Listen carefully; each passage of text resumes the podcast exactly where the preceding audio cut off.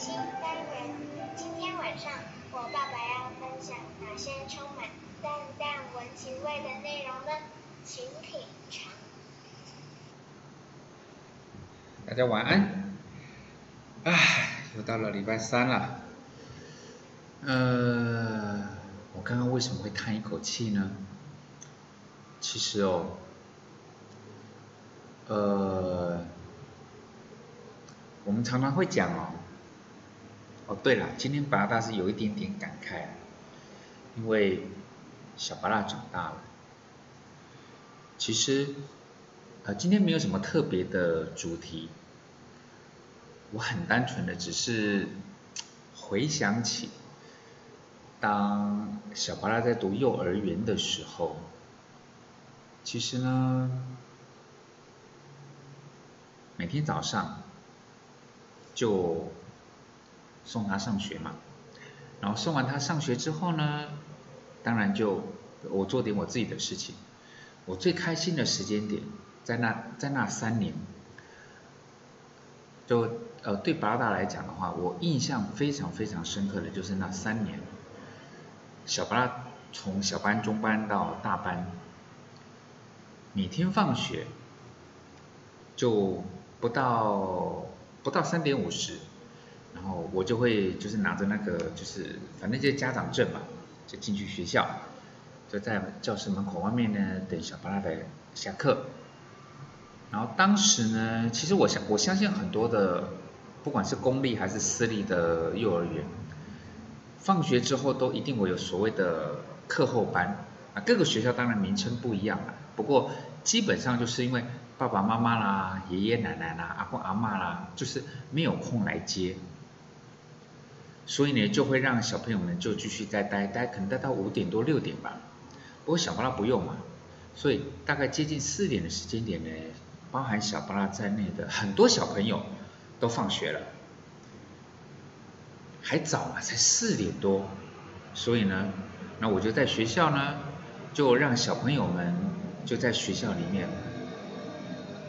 呃，尽情的玩耍，玩溜滑梯的啦，然后玩躲猫猫的啦，然后玩。就是反正爬来爬去的啦，这之之类的东西。然后在当时呢，我就一直看着小巴拉，我看着小巴拉呢，就是手短短的，腿短短的，然后就是几乎每个都是像一模一样的那种小小小孩子吧。然后就在那个小小的一个不算大了，台北市，你不太容易找到一个像。一般外县市那种就是给小朋友非常广阔的活活动空间，台北市比较不太容易，所以学校呢的那个空间，坦白讲当然不大，因为同一时间有非常多的幼儿园的小朋友都放学了，然后就看着小巴拉，然后就陪他玩，然后所有的同学啊，不管是同班还是隔壁班的，反正放学就一起玩，时间到了就带他回去。那如果是下雨呢，或者是小朋友不多，然后有些人被接走啦，或诸如此类的，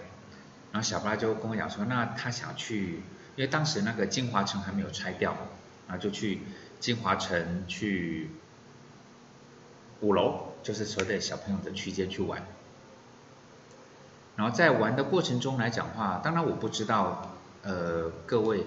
如果说您是为人父母啦，或者是你将来准备为准备为人父母的，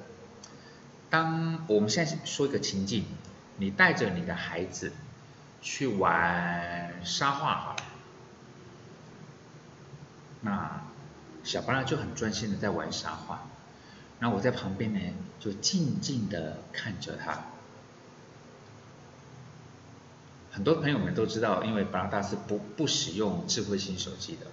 我特别再强调一下，我绝对，我完全不否认智慧型手机具备有提高生活的效率的这种功能，我完全不否认。不过呢，我个人就是很偏执的，我就不愿意使用智慧型手机。所以，无论是小巴拉在学校玩，还是小巴拉去百货公司里面玩。我就是专心的看着他，啊，专心的看着他之后呢，偶尔他玩着玩着呢，他就转头看看爸爸，然后我就跟他对到眼，对到眼之后呢，我就给他一个浅浅的笑，小巴拉呢也开心的对我微笑一下，然后继续去完成他的沙画啦、粘土啦，或者是其他的一些手工艺品。那三年其实对对巴拉大来讲，我我超我超喜欢那三年。然后现在随着小巴拉的年纪，现在他现在已经十岁了，十岁就是小学四年级了嘛。然后在十岁的现阶段，小巴拉已经开始早，应不是现在，他早就已经有很多的活动，无论是音乐的啦、体育的啦，或者是一般手工艺的来讲，那相对以往来讲，随着他的课业变多啦，随着他的活动变多啦，那小巴拉的所谓的呃跟爸爸一起玩的时间点相对就会变少。其实，在比较早一点点时间点，在这个部分我有一点点卡住，就是因为我好习惯，我很习惯就是小巴拉放学之后呢，我去接他，接完他之后呢，就玩一玩，玩一玩就回来，呃，写写功课，玩一玩。然后洗澡，然后再陪他讲讲知心话啦，说说故事，让他睡觉。但是当他的活动越来越多的情况之下，其实小布拉还是很快乐的哦。在很快乐的情况之下，变成是哦，巴拉大必须学习什么叫做断舍。我第一次接触到这三个字的时候来讲，我一直在想说，为什么要断舍离？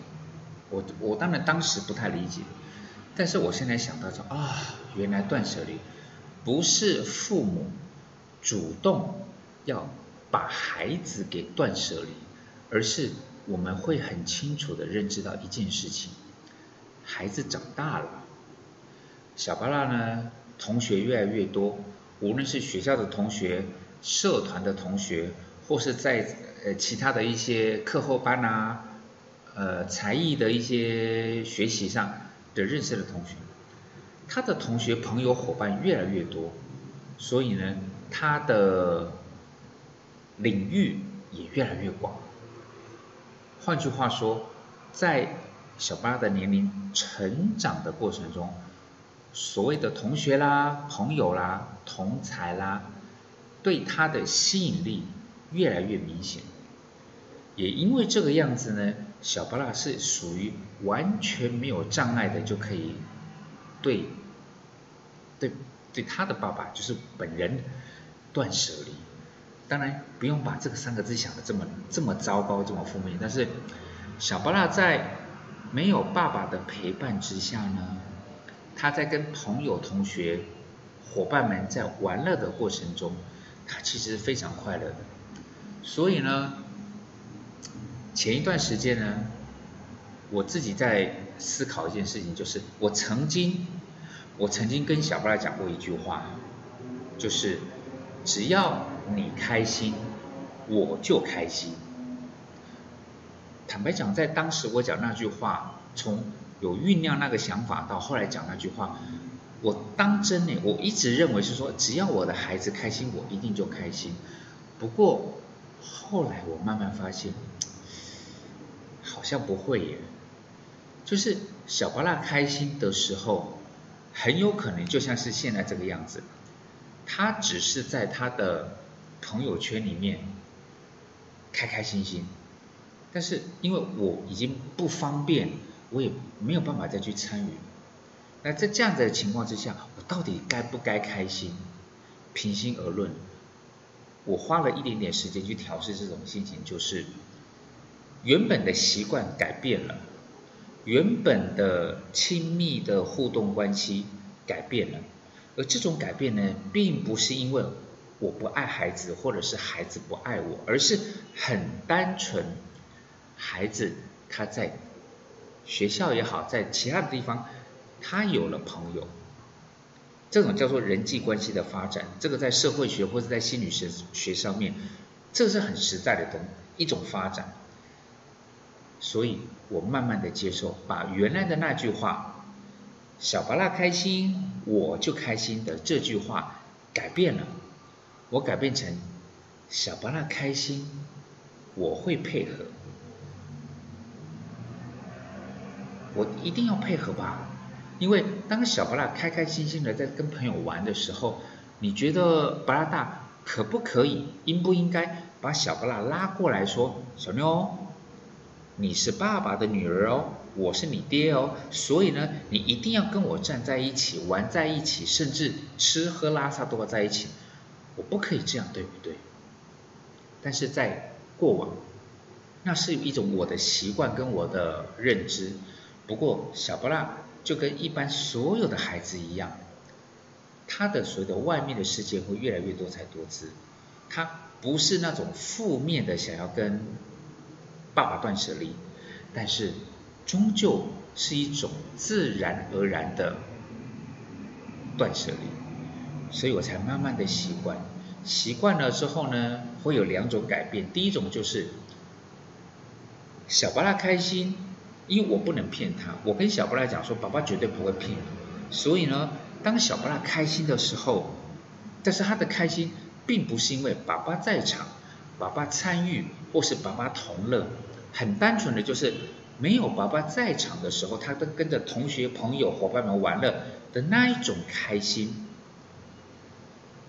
爸爸会配合，爸爸不会摆个臭脸呐，或者是说讲什么风凉话啦，甚至赌气啦，怎么样怎么样，不会。但是我会慢慢的适应跟慢慢的习惯，就是孩子他有他的天空在飞翔，这是第一点。然后第二点呢？如果各位你假设一种想法，一种情境，当小巴拉都很开心的跟一般孩子一样正常的跟朋友、同学、伙伴一起在玩的时候，如果巴拉大只是站在旁边，很很像那种望夫崖的那一种感觉，就像痴痴的望着小巴拉，看久了我会生病的，所以我才会开始，无论是广播啦。无论是讲座啦，无论是其他的一些邀约来讲话，我开始我会很很愿意接受人家的这样子的邀约，而且我会跟小巴拉讲是说，因为因为小巴拉你有你的人生在开开心心、快快乐乐，那爸爸会配合你，不过爸爸也必须要让自己有点事儿做吧。就像刚刚讲的，当其他人在开开心心的时候，如果巴拉大在这边跟黛玉葬花一样，在那边，哎呀，好可怜呐！我的女儿怎么都不陪我玩呐？你这样想着想着来讲，你会越来越难过。所以，当开始，呃，除了练跑之外啦，运动之外啦，我开始就很习惯的，不管是跟我的伙伴们呐，还是说跟就是巴拉云的朋友们，开始愿意聊天呐，甚至我会。会会去更积极的去去答应了其他外面的邀约，是因为我也知道，小巴拉也希望他的爸爸是开开心心、快快乐乐的。只不过相较于一般爸爸来讲，哦，这一点各位兄弟们，我不是刻意的数落你们哦，但是一般来讲，一般来讲，比较容易出现这种断舍离障碍的呢，通常都是妈妈了。但是或许是因为小巴拉从小到大，甚至包括他的副食品啊，都是我会帮他弄的，所以在某个角度来讲，我好像也蛮像妈妈的了。但是经历了断舍离的这种必然的过程，现在还没结束哦，还在过程。我会慢慢的调试说，小巴拉。他是开心的，只是他的开心，并不是像以往哦跟着爸爸一起玩啊，所以才开心，而是他有各式各样的方式可以开心。啊，在这样的情况之下呢，我就想啊，原来人家说当父母是要学一辈子的，我慢慢的理解了。曾经我误以为，只要小麻辣开心，我就一定会开心。但是后来发现啊，其实不不会耶。小巴拉开心的时候，其实不见得像以往的惯性是有他爸爸的存在，但是我必须要想清楚、看明白，白话文叫做释怀，我才能够用比较淡定跟理性的心情去面对这种状况。到目前为止，